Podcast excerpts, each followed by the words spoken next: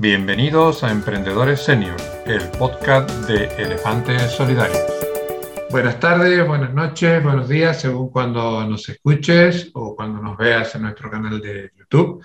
Soy José González de Elefantes Solidarios y hoy eh, nos desplazamos, creo que a Madrid, si no se me ha cambiado de, localización. Eh, un invitado, un amigo que ya ha colaborado con nosotros, que tiene mucho para contar, tiene, tiene una vida muy interesante y creo que aportará muchísimo a, a este podcast.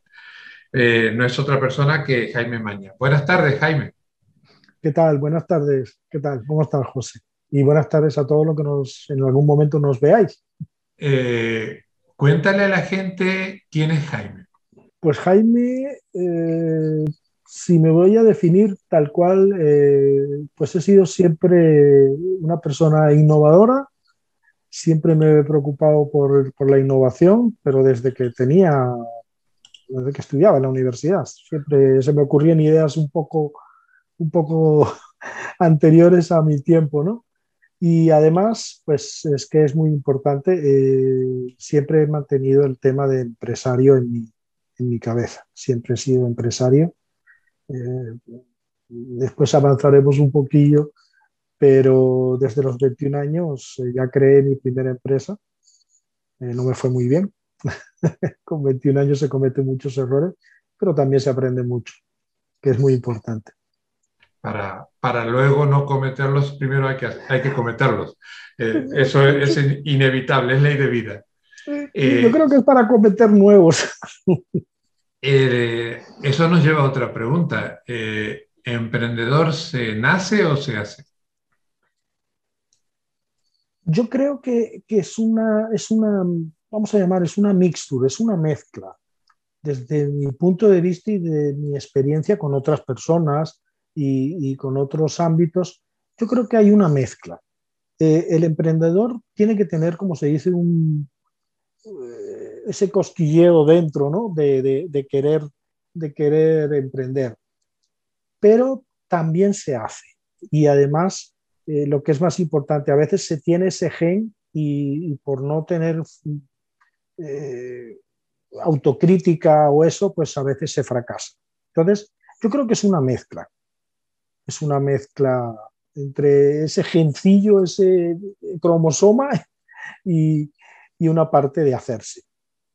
Eh, tú has tenido la posibilidad de, viajar, de vivir en varios países, sobre todo conoces muy bien Latinoamérica, que por suerte nos están empezando a escuchar mucho de, aquella zona.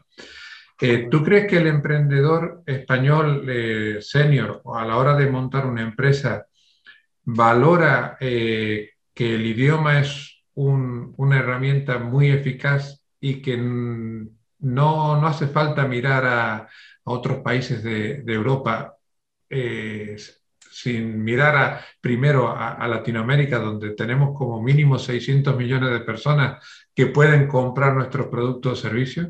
¿Crees tú que eso hay conciencia aquí en España? Mm, yo creo que está empezando a verla. Yo creo que está empezando a verla y cada vez, cada vez yo aconsejaría que se viera más ese mercado. Eh, nosotros, eh, dentro de una de las empresas que yo estuve, eh, que ya teníamos mucho tiempo en, España, apostamos por Latinoamérica cuando nadie apostaba por Latinoamérica, todos nos íbamos a Europa. Eh, o la mayoría de las empresas miraban a Alemania, miraban a Francia. Y nosotros siempre dijimos que el lenguaje para hacer negocios es importante. Es importante y, es mucho más fácil hacer negocios, eh, por decir, en Argentina, en Chile, en Colombia, donde nos vamos a entender que si necesito aprender el alemán, o aunque sepa inglés, el alemán mm, tampoco sabe muy bien el inglés. Es lo que la gente no toma en cuenta. Entonces, yo creo que hay eh, ahora se está tomando conciencia de que el mercado latinoamericano es un mercado, yo lo llamo natural, es un mercado natural para las empresas españolas. Es un mercado mucho más fácil que el europeo, es una opinión. Eh, cuando hablo de emprendedores de tipo medio y pequeño, cuando hablamos de un Telefónica, de un Repsol, pues eh, también le puede dar muy igual ahora mismo Telefónica, pero antes de ayer acaba de vender su filial en, en UK. Y no sé si la ha vendido en 5 mil billones o algo. Eh, uno, uno, de los principales objetivos de este, de este podcast es eh, dar información, dar una luz al final del túnel a, la gente que como consecuencia de la crisis eh, económica y eh, crisis laboral post pandemia del COVID, se ha quedado sin trabajo. ¿no? Entonces, encontrarte con 45, 50 años después de haber tenido un empleo o después de haber estado desarrollando una actividad profesional sin trabajo, el emprendimiento es una, una salida y, pero es una salida que hay que hacerla con cuidado, con, con precaución. Es apasionante. Yo, por suerte, soy emprendedor desde los 20 años. También me he equivocado, me he dado unos tortazos bastante fuertes, pero cuando ya lo haces a una determinada edad, eh, creo que se tiene que valorar otras cosas, ¿no? Y la experiencia te puede permitir abrir puertas, como lo que hemos estado hablando, de ofrecer tus servicios a través de Internet a, mercados que te da igual que te contrate un señor de Badajoz o un señor de Lima, ¿no? De, vamos, de Tucumán o de donde, quieras. Eh, cuando tú has hablado de, mucha gente que se ha quedado, que se ha quedado sin empleo y, que en una edad que vamos a, yo no quiero entrar, como se dice, en temas ni políticos ni, ni polémicos ¿no? en cuanto a que si hay discriminación de edad o eso. Es una realidad, no lo vamos a, como se dice, a discutir. Existe una discriminación de edad a nivel de empleo, pero también hay que, hay que tener cuidado cuando se emprende con, con una edad. Y lo digo porque muchas personas eh, que me he encontrado eh, a veces arriesgan sus ahorros que tienen eh, lo que han ahorrado en toda, en toda una vida de ser empleados, ¿no? Lo arriesgas en, empresas donde no estás preparado. Y yo siempre aconsejo de que, de que se mida, que se mida muy bien en dónde se va a emprender. Y sobre todo, mm, que donde haya debilidades para emprender, se acuda a quien tiene esas fortalezas. Si te pongo un ejemplo para no aburrir, eh, si yo toda la vida he sido técnico, he sido programador, por, hablar de tecnología, y por casualidad me he quedado en el paro y sé mucho COBOL, porque ahora, por ejemplo, se ha abierto un mercado a los programadores de COBOL que ninguno puede tener menos de 65 años. Correcto. Pero un programador no sabe vender. Porque es, es, una, es una asignatura pendiente. Normalmente los perfiles técnicos, yo soy ingeniero y, he tenido que aprender, eh, los perfiles técnicos no se nos enseña a, vender nuestros servicios ni, ni, a comunicar incluso muchas veces lo que hacemos desde el punto de vista comercial y es un grave, grave problema. Es una, como yo digo, es una desventaja pero hay formas de corregirla y es lo que yo siempre pienso.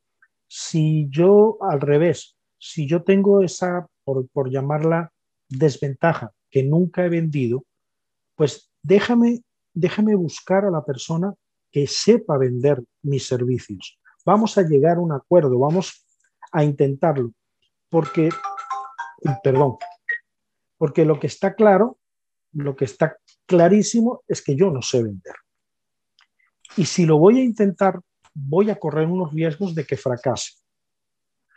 Sí, y, tenemos que inculcar también que el emprendimiento, que muchas veces se ve desde un punto de vista de una actividad individual, eh, no tiene éxito si no se lo pone en un contexto de grupo, de colaboración, en un contexto de eh, yo doy y recibo y cuanto más doy, más recibo, ¿no? Eh, eh, la famosa frase americana del win to win. O sea, todos tenemos que ganar. Todos tenemos que ganar y eso significa que a veces hay que sacrificar parte de esas, entre comillas, ganancias. Entonces, eh, yo creo que eso que hay, que hay que inculcarlo y hay que, hay que transmitírselo a emprendedores cuando van a arriesgar un capital. Cuando van a arriesgar un capital que a lo mejor han sido sus ahorros de su vida, como yo decía, cuidado. He conocido gente que se ha embarcado en proyectos de hostelería, comprando un restaurante porque estaba muy, muy barato, cuando nunca han manejado un restaurante, eh, no saben lo que es la hostelería, eh, que es un, es un eh, yo conozco bastante, es muy sacrificada, es muy complicada. La gente cree que manejar un restaurante es vamos a hacer menús. No, la hostelería es complicada y sacrificada. entonces, claro, a los seis meses se encuentran con que además de que han perdido sus ahorros, además han generado deuda.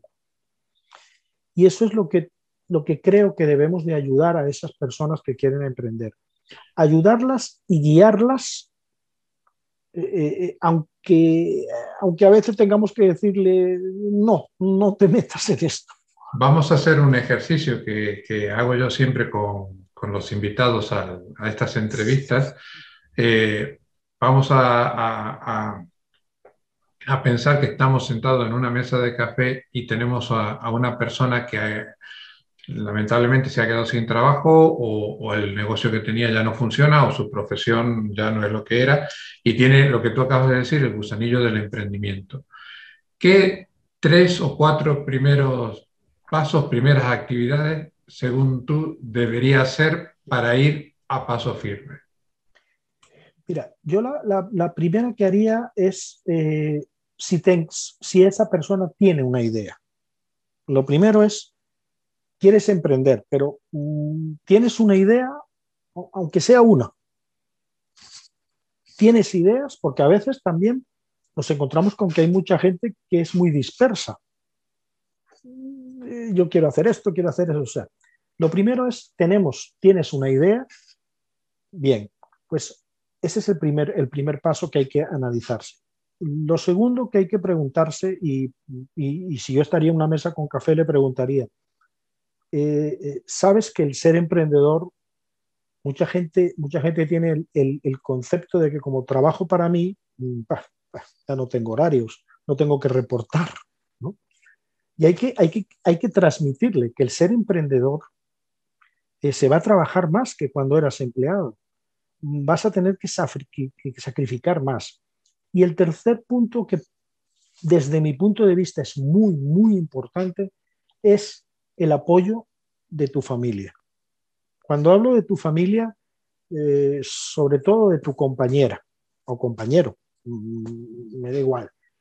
Pero el que esté a tu lado, si no te apoya, va a ser muy, y yo sé que a veces va a doler lo que voy a decir, pero va a ser muy difícil que tengas éxito. Porque si no tienes ese apoyo de la persona que está a tu lado, el sacar adelante un negocio cuando hay tanto, el comienzo es tan difícil y no tienes ese apoyo, mm, las posibilidades de éxito son pequeñas. Y luego lo cuarto que para mí también lo transmito eh, es, y es un, ¿cómo es? es un lema, si el dinero que necesitas lo puede poner un banco, que lo ponga el banco.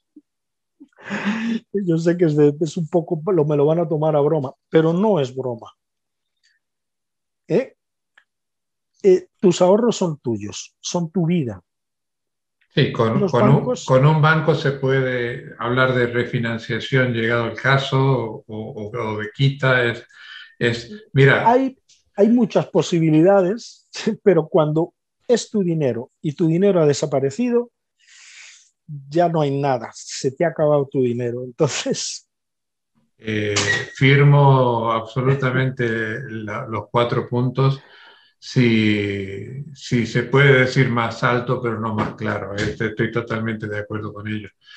Eh, y otro punto que también eh, nos gusta traer a, esta, a estas entrevistas es, eh, ¿tú crees que está lo suficientemente fomentado el emprendimiento mixto, el emprendimiento de las personas con conocimiento, con experiencia, con contactos con los jóvenes que tienen el empuje, eh, tú estás muy vinculado al tema tecnológico, ¿no? Entonces, por ahí las formaciones de gente que acaba de terminar una carrera o que tiene muy poquito recorrido laboral, eh, la sensación que nos da es que van en autovías paralelas, no, no, hay vasos comunicantes y, creo que se, enriquecería mucho. Pero bueno, ¿cuál es tu opinión al, respecto? Yo, yo coincido 100%. Es paralelos y además eh, eh, como se dice, eh, no veo puntos de unión en un futuro cercano, porque a lo mejor en nuestros genes está un individualismo eh, equivocado.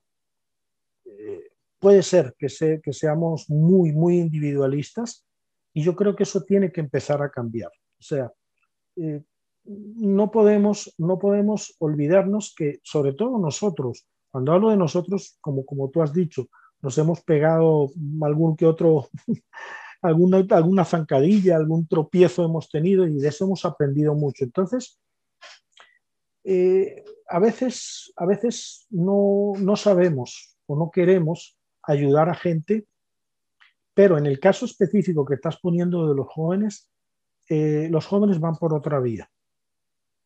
Los jóvenes van por otra vía y lo que yo he percibido es que el emprendimiento mm, aquí, aquí en España, en los jóvenes, eh, no es, no es su, objetivo.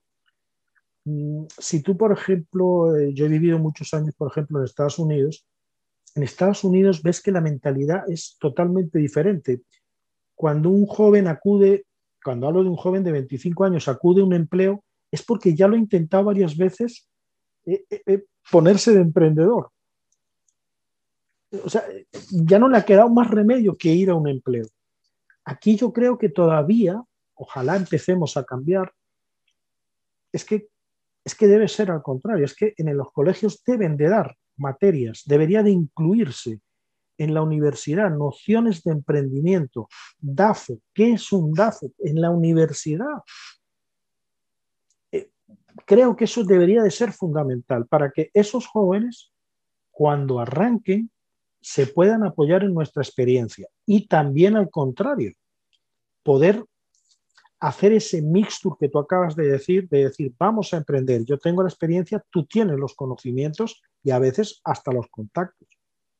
Vamos a emprender creo que, no está lo suficientemente fomentado. También hay que hacer un mea culpa de los profesionales que ya tenemos una determinada edad. Muchas veces creemos que sabemos hacer todo de una determinada forma y hay que ser humilde y hay que ser permeable a que te sugieran hacer esas cosas, pero de una forma diferente, ¿no? Mira, eso que tú acabas de decir, me voy a, ¿cómo es? Como dice, me voy a empezar a tirar la primera palada de tierra, ¿no?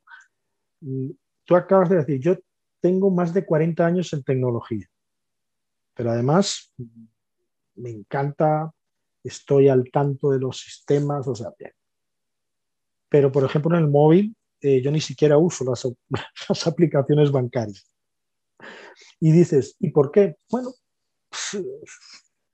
realmente no sé por qué, pero no las uso, no soy un hombre tecnológico a nivel de usuario. Y, es un error, porque yo me miro, el mercado lo miro desde mi perspectiva. Si hace 10 años me hubieran dicho, ¿tú crees que desarrollar aplicaciones móviles para bancos sería un negocio? Yo hubiera contestado, por favor, ¿quién va a usar una aplicación móvil en un banco? Yo no porque mi perspectiva a nivel de aplicaciones móviles era así. En cambio, un joven hoy, ¿qué joven no utiliza no una aplicación de banco, utiliza 500 aplicaciones y hay un gran mercado. Sí, y, pero bueno, eh, creo que la pandemia esta, que lamentablemente ha causado mucho dolor, eh, si podemos destacar algo positivo es de que nos ha democratizado tecnológicamente y ha puesto eh, sobre la mesa la necesidad de alfabetizarnos tecnológicamente porque es indispensable. Hoy tenemos la, suerte de, tener esta entrevista eh, a, una distancia considerable, pero como si estuviéramos eh, sentados en la misma mesa, gracias a la tecnología. Y por otro lado, eh, un, tema que, también has tocado tú, que me parece sumamente interesante, que a la hora de emprender, muchas veces, sobre todo si está vinculado al tema tecnológico, nos olvidamos de la demografía de España, de que el colectivo senior cada vez es mayor y cada vez va a necesitar utilizar tecnología, pero de una forma muy, muy fácil. Entonces, ahí hay un, público objetivo no atendido que a la hora de emprender no siempre se tiene en cuenta. ¿Cómo lo ves? Eh, vamos a hablar de números. O sea, cuando, cuando tú tienes un mercado de más de 14 millones allí, dices, bueno, pero es que la capacidad media de, el poder adquisitivo de esos 14 millones es bajo porque la pensión está en un promedio de 1.000 euros y tal. Sí, pero es que mm, de esos 14 millones eh, están sus familiares, con lo cual el mercado ya empieza a ampliarse todavía más. Entonces, hay muchísimo negocio. Lo digo por experiencia. Hay un gran mercado, no solamente en la parte senior pura de los 14 millones, sino en los familiares. Hay que innovar en cuanto a servicios, hay que innovar porque se puede y hay tecnología que hoy nos puede parecer mm, totalmente imposible, como me parecía a mí, tener una aplicación bancaria en un móvil, porque mira que he trabajado con Movistar desde que empezó, desde que se llamaba Line. Así que, pero jamás, si mañana, hace 15 años me hubieran apostado, hubiera perdido todas las apuestas. Pero porque mi visión es esa. En cambio ahora, eso que tú acabas de decir, es un potencial generador de negocios. Ese es un mercado tan grande y que además siempre va a estar en crecimiento. Nunca va a decrecer. No es fácil, hay que innovar. No puedes seguirnos en el mismo círculo de, como se dice, del pastillero, por llamarlo innovación. Correcto. No. Ahora yo creo que tenemos que hablar de servicios. Servicios. La eh, tecnología ya está inventada. En eso, en eso no, creo que no hay discusión. Voy a dar un, pequeño giro y te voy a llevar a otro terreno que también sé que dominas. Eh, ¿Qué utilidad tienen las redes sociales a la hora de encontrar clientes o de generar negocios? Y de las redes sociales, la, la número uno en este sector, que es LinkedIn, que sé que tú controlas. Eh, mm, a ver, yo creo que cada red social, cada red social tiene su, mm, su target, su cliente objetivo. Eh, si analizamos, por, poner ejemplos, si Repsol no va a tener una gran página de Instagram, porque no le va a servir absolutamente de nada. Pero si tiene un Twitter, por ejemplo, eh, si yo empiezo con una empresa, por decir, de dar servicios a las residencias de ancianos, no quiero decir nada, ¿eh? Cuidadín. Correcto. Eh, ¿Dónde me voy a dirigir? Eh, ¿Me voy a dirigir a LinkedIn? Pues sí. LinkedIn están todas las asociaciones, todas, ¿eh? Creedme que están todas, que agrupa a todas las residencias. Entonces, yo creo que hay que delimitar muy bien cuál es nuestro target. Hay gente que está haciendo ahora mismo negocio por WhatsApp. Ya no hablamos de red social, estamos hablando de lo que era un chat. ¿eh? Un chat tan simple para ponernos mensajes. Pues en este momento hay gente que está haciendo negocios, pero hablando de negocios, ¿eh? no con grandes cuentas, pero yo utilizo WhatsApp para hacer mi pedido los domingos de la paella ni siquiera voy a la web. Ya sé quién es el que, cómo se llama el negocio que me hace una paella buenísima y me la trae a domicilio.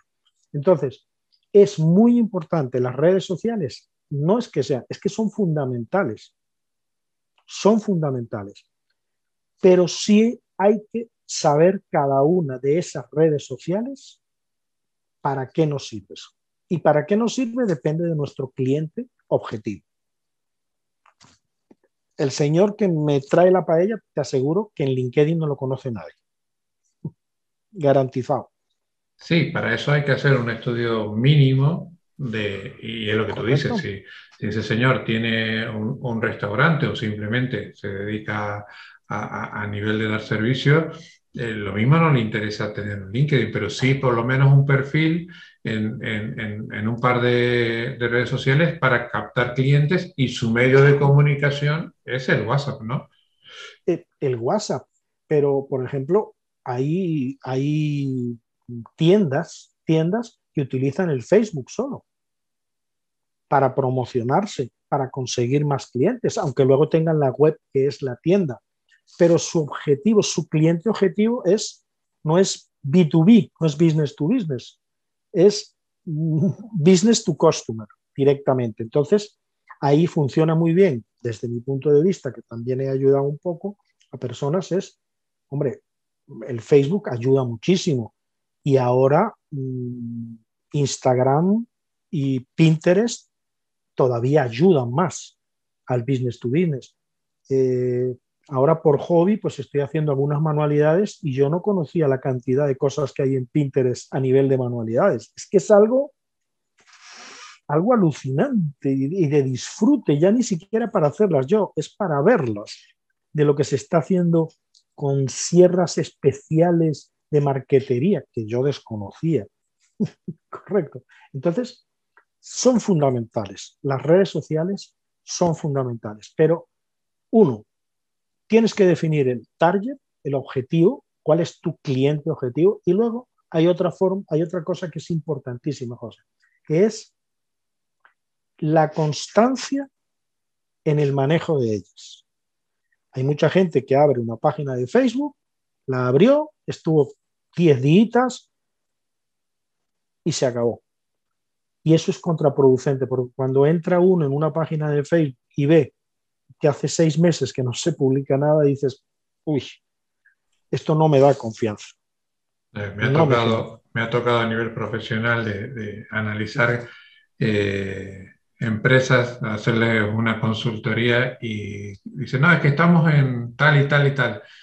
Vale, ¿para qué estás si no pones nada desde el 2018? Para eso es preferible no estar. Es que la imagen que das es que tú has desaparecido del mundo, eh, del, mundo digital al no tener presencia. Mira, eh, no voy a dar nombres, pero hay, hay, una, hay, una, compañía que diseña webs, diseñador de web, ¿eh? una empresa que diseña web y que tiene sus cuatro logos de Twitter y además ofrece SEO, marketing, para que tu web se vuelva y cuando pinchas, te das cuenta que desde Twitter desde el 2012 no se publica nada y que tiene 16 seguidores. Entonces tú dices, ¿y me quieres cobrar 29 euros mensuales cuando tu página tiene 16 seguidores en Twitter? Es un ejemplo extremo cuando estás hablando de un diseñador web, ¿no? pero eso es importante. Hay que tener constancia y hay que tener una estrategia. Y hay, hay formación, créeme que hay formación. Hay formación para personas que no sabíamos utilizar las redes sociales. Hay formación que nos enseña de cómo tenemos, de técnicas de vamos a lanzar una estrategia y vamos a saber qué publicar, vamos a hacer la analítica de esa publicación, porque lo que no se mide no se sabe. Eso fue de Bosch, del que nos fabricó las bujías. Lo que no se mide no lo conocemos. Jaime, nos estamos quedando sin tiempo. Como siempre, es un gusto hablar contigo. Y contigo, vamos. Eh, cuéntale a la gente cómo, cómo te encuentran, cómo son tus, coordenadas digitales para el que quiera hacerte alguna consulta o ponerse en contacto contigo. estoy en mi correo, mi correo personal es eh, jmana arroba lucefran lucefran.com. ¿Por qué Lucefran? Porque, y lo digo con orgullo, ¿eh? fui el primer español que llevó el azafrán a Estados Unidos, pero además el azafrán de denominación de origen de La Mancha, no el iraní, sino el azafrán, el bueno, que es muy caro. Y sigo conservando las mejores amistades por allí, por Castilla y La Mancha, y por eso se llama Lucefran, mi dominio, lucefran.com. Entonces allí me podéis, eh, vamos, estoy a vuestra disposición eh, en lo que os pueda ayudar. José sabe que, siempre hemos colaborado y a nivel de, creo que tenemos que ayudarnos. Tenemos, cuando hablo, es de ayudarnos, porque mm, a veces en estas conversaciones se aprende mucho, José, tú lo sabes. Muchísimo, muchísimo. Además, eh, yo agradezco el tiempo que la gente nos dedica, en este caso tú, que con absoluta generosidad nos, da estos minutos y comparte sus conocimientos y comparte este ratito de conversación tan amena para, para que demos un poquito de luz, un poquito de esperanza a la gente que, que, está un poco perdida o, un poco de capa caída y que, mm, siempre lo digo, eh, con que en cada episodio ayudemos a una persona, nuestro propósito se ha cumplido. Entonces, eh, para, para, poder ayudar tenemos que contar con gente como tú y lo cual es, realmente para mí es realmente gratificante. Muchas gracias por tu tiempo. Ah, no me olvido. Eh, el perfil de Jaime en LinkedIn es de los que vale la pena visitar porque además contesta, no es estos perfiles que están allí congelados. Jaime es muy activo, pone cosas muy interesantes, invito a que lo, lo sigáis y os pongáis en contacto con él. Jaime, muchas gracias, nos emplazamos. de verdad. Nos emplazamos adentro de un tiempo a tomarnos otro café y que nos sigas contando tu, tu gran experiencia en el mundo de la tecnología y sobre todo vinculado a los CEN vuestra, a vuestra disposición siempre y os agradezco a vosotros, a Elefantes Solidarios, la labor que estáis haciendo, que es muy dura, que sé que es muy dura. Muchas gracias a ti. Nos vemos en el próximo episodio. Igual, hasta luego. Adiós. No te vayas todavía. Quiero pedirte un favor. Si te ha gustado el episodio, te pido que me invites un café. Sí, un café. Este proyecto lo queremos hacer sostenible y para ello necesitamos de nuestros oyentes. Elefantes Solidarios no tiene patrocinadores, por lo tanto queremos hacer sostenible este podcast con las donaciones de nuestros oyentes. En la descripción del episodio encontrarás un enlace a la plataforma Buy Me a Coffee. Nos podrás hacer una donación equivalente a un café. Eso hará que este proyecto sea sostenible. Mil gracias, te esperamos en el próximo episodio.